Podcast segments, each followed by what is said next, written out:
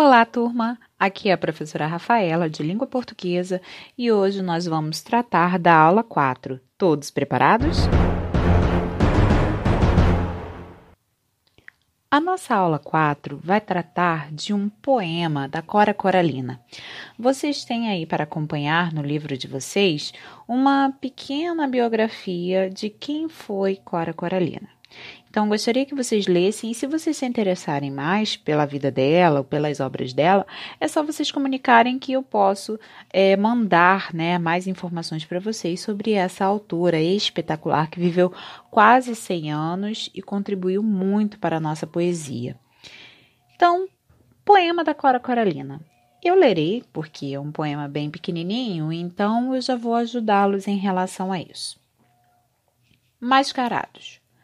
Saiu o semeador a semear, semeou o dia todo, e à noite o apanhou ainda com as mãos cheias de sementes. Ele semeava tranquilo, sem pensar na colheita, porque muito tinha colhido do que outros semearam. Jovem, seja você esse semeador. Semeia com otimismo, semeia com idealismo as sementes vivas da paz e da justiça.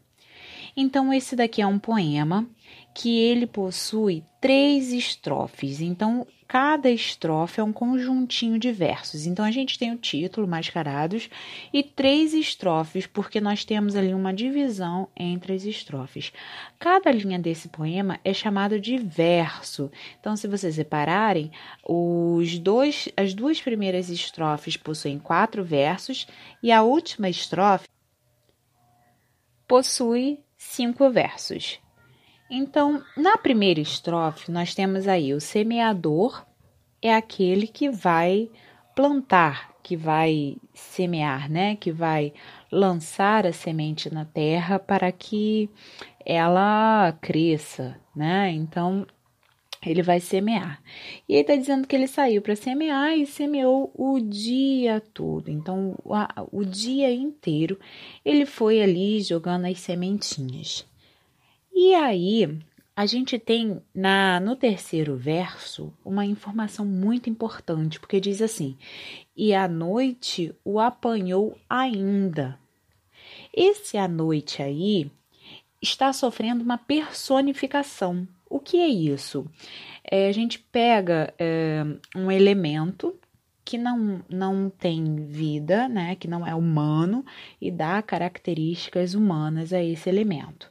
Né? Então, por exemplo, a noite aí, se a gente parar para pensar no verbo que acompanha a noite, é, é como se a noite fosse uma pessoa e a noite o apanhou ainda com as mãos cheias de sementes. É como se a noite tivesse chegado e pegou ali o, o, o semeador ainda semeando as sementes. Então, é como se a noite fosse uma pessoa tivesse chegado e visto esse semeador.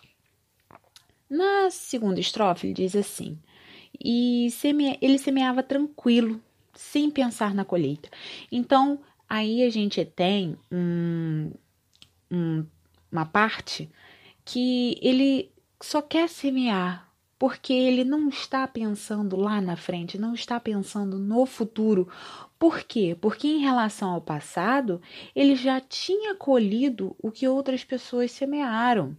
Então ele, na verdade, queria semear para que outras pessoas pudessem colher o que ele semeou. E aí a gente no terceiro, na terceira estrofe, a gente já deixa de, de pensar nesse semeador como alguém que está lançando sementes de feijão, sementes de, de, de várias coisas, né? De milho, de soja. Aqui a gente já está pensando semeador de coisas é, para o bem da comunidade, para o bem da população. Então, por exemplo, se você acorda todos os dias desejando bom dia para as pessoas, falando coisas boas para as pessoas, sendo otimista, ou seja, uma pessoa positiva que manda mensagens positivas para as outras, você está semeando coisas boas. E, de, de você semear lá na frente essas pessoas para as quais você sorriu e você desejou coisas boas, elas podem fazer isso também, elas podem também semear, porque elas colheram aquilo que você semeou de bom. Então aqui a gente já não está mais falando de, de plantações, aqui a gente está falando de sentimentos, a gente está falando de, de várias coisas que envolvem a humanidade. Então aqui ele fala: jovem, seja você esse semeador. Semeia com otimismo, semeia com idealismo. Então, otimismo, coisas boas, idealismo é que, que tem um ideal, que tem uma proposta, que sabe realmente o que quer as sementes vivas da paz e da justiça. Então ele está falando para você semear a paz e a justiça. Então é isso que a gente tem que plantar: paz e justiça. E aí, paz e justiça não vão ser arroz, feijão, sementes mesmo, mas sim coisas é, mais voltadas para o, o, a subjetividade. E a poesia é isso, a subjetividade. O que, é essa subjetividade? É lidar com esses sentimentos, é, é um texto em que é muito pessoal, né? Que as pessoas vão entender de várias, de vários jeitos. Então não é um texto objetivo, como por exemplo eu falo assim: é, meu celular é, é preto. Então eu estou dizendo que a cor do meu celular é preto, então é objetivo, porque todo mundo vai ver e todo mundo vai entender isso. Agora, quando eu falo assim, é, eu amo a minha escola. Tem gente que sim, tem gente que não. Então aí vai depender de cada um, certo? Então é muito subjetivo. E no, já no, quando a gente trata dos exercícios, uma questão muito importante que vocês têm aí é na parte da transcrição do poema. Realmente vocês têm que transcrever esse poema. E transcrever nada mais é do que copiar o poema. Copiar dividindo esse poema em três partes. Então, a primeira estrofe vai ser a primeira parte, segunda estrofe, segunda parte, terceira estrofe, terceira parte. E vocês vão ter que associar as palavras. Por exemplo, em qual parte, na primeira, na segunda ou na terceira, é, nós temos ação? Em qual parte nós temos esperança? Então, vou dar um exemplo para vocês. Uh, qual parte que nós temos ação? na terceira parte, que ele está falando assim: seja você esse semeador, semeie com otimismo. Então, ele está é, falando para você ter uma ação, para você ir em frente, para você buscar, para você fazer algo, certo? Então, vocês vão associar essas palavras em cada parte. Então, cada parte aí vai ter em torno de duas palavrinhas que vocês vão associar. Uh, e também vocês podem na letra B, colocar outras palavras ou outras expressões é, associadas ao poema que vocês acreditam que, que, que tenha mais, que tenha a ver, que o poema pode tratar mais sobre essas outras coisas. Vocês podem acrescentar na letra B. Uh, mais adiante, vocês têm aí um trechinho e à noite o apanhou. Isso eu já até conversei com vocês. Isso nada mais é do que uma figura de linguagem. A gente vem tratando aí das figuras de linguagem, né? Essas figuras são recursos estilísticos utilizados na linguagem oral e escrita que aumentam a expressividade da mensagem. Então, quando eu falo e à noite o apanhou, não significa que a noite é, olhou e pegou, não. Significa que a noite chegou e ele ainda estava desse jeito. Então, é, a gente tem a entender, como se a autora quisesse lhe dizer, que a noite apanhou o semeador. Ela chegou e viu esse semeador. É, nós temos aí então um verbo é, apanhou empregado com uma, caracteriza, uma característica de ação humana, certo? É, isso é bem legal porque a gente pode ter vários exemplos de personificação. Como, por exemplo, muitos casais de namorados às vezes falam, né? Chegam e falam: a, a lua é testemunha do nosso amor. A lua ela não pode ser testemunha porque a lua não é uma pessoa para ser testemunha. Mas aí a gente utiliza essa figura de linguagem chamada personificação para ter essa expressividade da mensagem, né, para aumentar aí essa questão do sentido, essa questão da elegância, do estilo, certo? Além disso, a gente também tem é, vários sentidos para a palavra apanhar, né? E no texto, quando fala que a noite o apanhou, a noite apanhou o semeador, ele não está querendo dizer que levou uma pancada, né? Está querendo dizer que surpreendeu alguém que chegou e que viu, né, em um determinado é, estado, em determinado lugar. Né? Então, esse sentido de apanhar que está expresso no poema. Além da figura de linguagem, personificação ou prosopopeia que vocês têm escrito bonitinho aí num quadradinho azul, num box, né, azul, vocês também têm aliteração e metáfora. Metáfora nós já chegamos a conversar sobre metáfora, mas a aliteração ela é muito interessante porque ela trata da repetição dos sons de consoantes iguais ou semelhantes, né, normalmente no início das palavras. E aí a gente vai ter esse som, por exemplo, saiu semeador semeador a semear. Olha só esse S vindo aí no início de cada palavra. Saiu semeador semear. Então, isso daí é um exemplo de, de aliteração que vocês têm dentro do poema. Então a gente tem é, também o por que, que usamos essa aliteração. Depende muito do, do que o poeta ou de que o autor de um texto, né, da mensagem que ele quer passar. Por exemplo, saiu o semeador a semear. O S dá aquela coisa de fluidez, de que algo aconteceu, de que é sempre aquilo ali, né, seguindo o som do como se fosse algo rotineiro, como um andar mesmo, né, de, de uma cobra ali, né, que faz sempre a mesma coisa, né, do mesmo jeito. E, e assim, a gente tem também essa palavra semeador, né, ela vem no texto com dois sentidos. Ela tem o sentido conotativo e o sentido denotativo. O denotativo eu já falei com vocês que é um sentido é, literal, que é o sentido real da palavra, né? Então, em qual qual pedacinho aí, em quais estrofes que a gente tem, né, esse sentido aí, em quais versos que a gente tem esse sentido do, do, do, semeador no denotativo, né? Que é o sentido real, de que é alguém que vai semear e que a gente pensa que vai semear uma semente. E qual verso aí que a gente tem, que a palavra semear não é no, no sentido real, não é nesse sentido denotativo, e sim no sentido conotativo, figurado, metafórico, né? Que é que ele vai semear, mas aí a gente entende que ele não vai semear uma semente, sim vai semear é, um, um sentimento, né? Então vocês observem aí esses versos que ali está deixando bem claro para gente. Então vocês coloquem, uh, se for no, no primeiro verso, se for no segundo verso, no terceiro verso, vocês coloquem aí. E a gente também tem esse eu lírico, e aí eu explico para vocês que eu lírico é a voz que está no poema, é a voz que está no poema, porque a gente, num texto narrativo, a gente tem um narrador que conta uma história. E no poema, ninguém conta uma história, a gente tem uma voz dentro do poema que está tratando de sentimentos.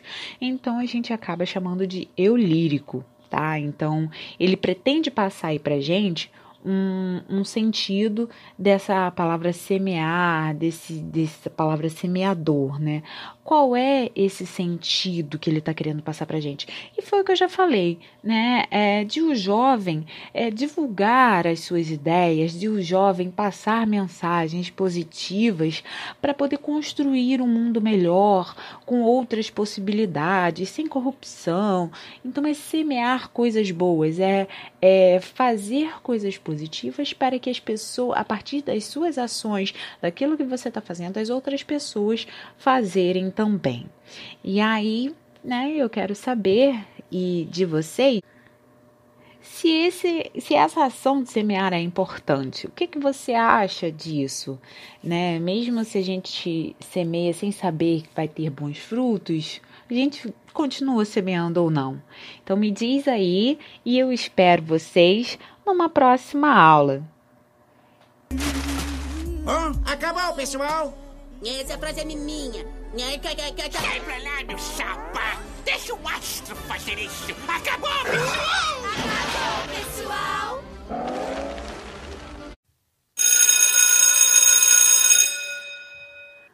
Olá, pessoal, aqui é a professora Rafaela de Língua Portuguesa e eu estou mais uma vez com vocês para nós trabalharmos a aula 5 desse mês de junho.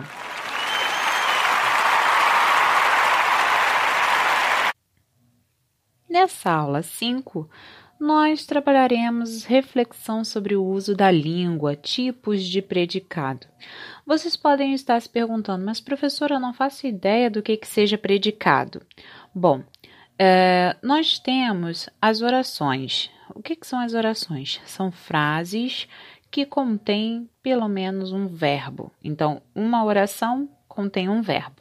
Duas orações contêm dois verbos.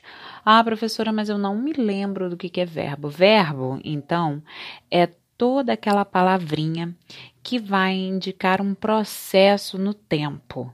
Então, esse processo pode ser uma ação um estado, um fenômeno da natureza. Então, quando eu digo assim, o menino joga bola, o joga é a ação que o menino está fazendo. Em qual tempo? Presente. Então, essa palavrinha é o que determina na minha oração aquilo que o menino está fazendo. Por isso, ela é denominada verbo. Então, o que vem a ser o predicado? As orações, elas são divididas em sujeito e predicado. O sujeito é, é o ator da cena. E o predicado é aquilo que está se falando do sujeito, é o que o sujeito está fazendo ou como o sujeito está sentindo. Então, quando eu digo ainda o menino joga bola, pelo verbo eu consigo determinar quem é o meu sujeito e quem é o meu predicado. Então, quem joga? Quem é o ator que está realizando esta ação de jogar? Não é o menino? Então, o menino é o sujeito e aquilo que o menino faz, joga a bola. Então, joga a bola é chamado de predicado. E nós temos não só um tipo de predicado, não só isso, ah, predicado e pronto, acabou. Não. Nós temos aqueles predicados que vão dizer uma ação do sujeito e aqueles que vão tratar de uma qualidade, uma característica do sujeito. Então, uh, vamos de novo no exemplo. O menino joga bola. O joga é o verbo, a gente já sabe disso, está no tempo presente, e aí nós temos uma ação, aquilo que o menino faz, diferente de o menino está triste. Qual é a palavrinha aí que vai determinar o tempo é, do menino, né? Aquilo que está sendo falado sobre o menino. Está, está é o tempo presente, então está é o verbo estar, tá? Então está com acentozinho no A, é diferente do verbo estar. Né? Ele significa a mesma coisa, mas um está conjugado e o outro não. E quando eu digo conjugado, é estar no presente, pretérito, futuro. E aí, nós temos o menino está triste. Não é uma ação. Quem é que está? De quem que eu estou falando? Quem é o ator dessa cena? É o menino. Só que o que, que está sendo dito desse menino? Está triste. Está triste é uma ação do menino ou é uma característica do menino? É um estado do menino? É o modo de ser desse menino? Ah, é o estado dele, é uma característica dele. Então, a característica, digo, na, naquele momento ali, o estado dele, né? Então, a gente tem aí um outro tipo de predicado. Então, nós temos aqueles predicados que vão determinar uma ação do sujeito e aqueles predicados que vão determinar uma característica, uma qualidade, um estado do sujeito. O que, que vocês têm que fazer? Vocês têm que identificar, então, no primeiro exercício, a, as orações, aí os verbos. Pelo verbo, a gente consegue determinar quem é o sujeito, quem é o predicado, e também é o verbo que vai determinar se aquilo ali expressa uma ação do sujeito ou um atributo do sujeito. E aí, atributo, volto a dizer, característica, qualidade, estado, modo de ser desse sujeito. Vamos ao primeiro exemplo aí, para que vocês não tenham dúvidas. Adolescentes lideram o ranking no uso de celulares e internet. Quem é o verbo? A primeira coisa que a gente sempre vai fazer é encontrar o verbo. Então está lá. lideram. Lideram, então, é o verbo, do verbo liderar, né? De, de tomar a frente. Então, de quem que nós estamos falando? Quem é que está liderando? Os adolescentes. Então, os adolescentes, sujeito. E o predicado? É aquilo que é falado dos adolescentes. O que, que os adolescentes fazem? Lideram um ranking no uso de celulares e internet. Só que isso daí é uma ação que o sujeito está realizando ou está dando uma característica, está dando uma qualidade? Está fazendo o quê? Uma ação do sujeito. Então, se é uma ação, eu tenho que colocar na coluna 1, porque vai expressar a ação do sujeito, esse predicado, certo? E aí eu vou separar essas ações, tá? Em, em, em, duas colunas, eu vou escrever só o predicado nessa coluna, não vou escrever o sujeito, tá? O sujeito fica de fora. Ah, agora, vamos para a letra C. A família é e sempre deve ser um porto seguro para o adolescente. Nesse caso aqui, é, nós temos dois verbos, né? O verbo é e a locução verbal deve ser. Mas vamos analisar aqui o primeiro, é. De quem que nós estamos falando? Não é da família? Quem é que deve ser Porto Seguro? Não é a família? Então, isso daí eu estou dando, eu estou falando sobre uma ação desse, da família ou estou atribuindo uma característica, uma qualidade, um modo de ser para essa família? Ah, é a segunda opção. É uma qualidade, é uma característica da família, ela sempre deve ser. Então, eu vou escrever isso na segunda coluna é e sempre deve ser o porto seguro para o adolescente. E vocês têm que fazer isso em todas as outras frases também, todas as outras orações. Frase e oração, né? Aqui, quando eu disser frase e oração, vai ser a mesma coisa. Elas não são a mesma coisa, mas nesse caso, sim, porque frase é todo enunciado que tem sentido completo, podendo ou não ter verbo, e oração é toda frase que tem verbo. Então, nem sempre uma frase vai ser oração. Quando eu digo bom dia, todo mundo entendeu, é uma frase, mas não é uma oração porque não tem verbo. É importante que em cada exercício que vocês fizerem, vocês leiam os boxes que traz as informações é, do conteúdo, né? O que, que aquilo ali realmente significa. Então, quando eu tenho uma oração que expressa uma ação do sujeito, certo? Eu tenho aí um predicado verbal. Mas quando eu tenho uma ação que expressa um atributo do sujeito, que traz uma palavra, que é um adjetivo, que dá uma característica ao sujeito, eu tenho aí um predicado nominal, porque ele vai trazer um verbo de ligação e não um verbo de ação. É um verbo de ligação, porque vai estar ligando o sujeito à sua característica, ao seu atributo. Então, vocês observem aí que no box está explicando tudo direitinho, tá? Quando a gente tem verbo de ligação, né, a característica dada ao sujeito é chamada de predicativo. Então, quando eu digo o amor é lindo, o verbo é, que é o verbo ser, tá? É vai ser sempre o verbo ser. Então, o amor é lindo. Isso daí é uma ação do amor? Não, é um atributo do amor. Então, o amor é lindo é uma característica desse amor. E aí eu tenho o verbo é, que é um verbo de ligação, que está ligando o amor à sua característica lindo. Só que lindo, dentro do predicado, ele vai ser chamado de predicativo do sujeito. Por quê? Porque ele é uma palavra que está no predicado, mas está falando de quem? Do verbo ou do sujeito? Do sujeito. Então, eu tenho uma palavra chamada de predicativo do sujeito.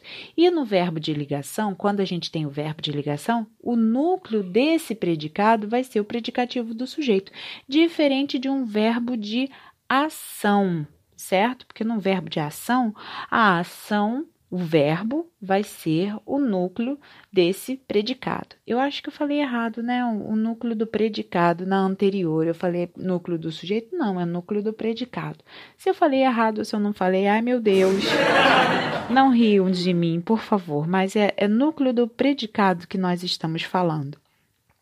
A questão também ocorre o seguinte: é, vocês têm aí também a explicação de um predicado verbal, de um predicado nominal, leiam direitinho, e nós temos também o predicado verbo nominal, quando traz os dois, certo? O semeador trabalhava incansável.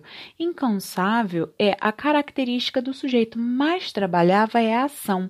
Então, eu tenho um verbo de ação mais um predicativo do sujeito. Então, quando a gente mistura os dois, a gente chama de predicado verbo nominal. Observem o número 3, nós temos as orações aí e tem que identificar o verbo de cada uma delas e classificar o predicado. Então vamos observar a letra A. O uso desmedido da tecnologia e sem controle dos pais pode incentivar o bullying. Então, é, o uso desmedido da tecnologia e sem controle dos pais. Isso daí vai ser o sujeito. O verbo é pode incentivar, tá? É, então, a gente tem o verbo pode incentivar e esse verbo é um verbo de ação ou é um verbo de estado? É um verbo de ação. Se é um verbo de ação, eu vou ter um predicado verbal. Observem a letra E. A adolescente saiu chateada de casa. Quem é o verbo? Saiu. Quem é que saiu? A adolescente. Então, tira a adolescente, vamos analisar agora só o predicado. Saiu chateada de casa. Saiu é uma ação ou é um estado? É uma ação. Só que chateada é a característica do sujeito. Então, eu tenho uma ação e tenho um atributo também de característica do sujeito. Então, eu tenho as duas coisas. Os dois são importantes, os dois são núcleos, o saiu e o chateada, porque os dois vão falar do sujeito. E aí eu tenho um predicado, verbo, nominal, certo? E na número 4, vocês têm que copiar o núcleo desses predicados. Lembrando que o núcleo de um predicado verbal é o verbo, de um predicado nominal é o predicativo do sujeito, e de um predicado verbo nominal vai ser o verbo e o predicativo do sujeito. E o predicativo do sujeito é a palavra que está no predicado, mas está dando uma característica para o sujeito. Mais adiante, vocês têm que aplicar esses conhecimentos que nós tratamos aqui agora, né? Então, não só nessa dessa aula, mas também da aula anterior. Então, eu vou querer saber quantidade de versos, quantidade de estrofes. Se não está lembrando, volta na aula anterior que eu expliquei o que é verso, o que é estrofe. Também expliquei a questão de linguagem figurada.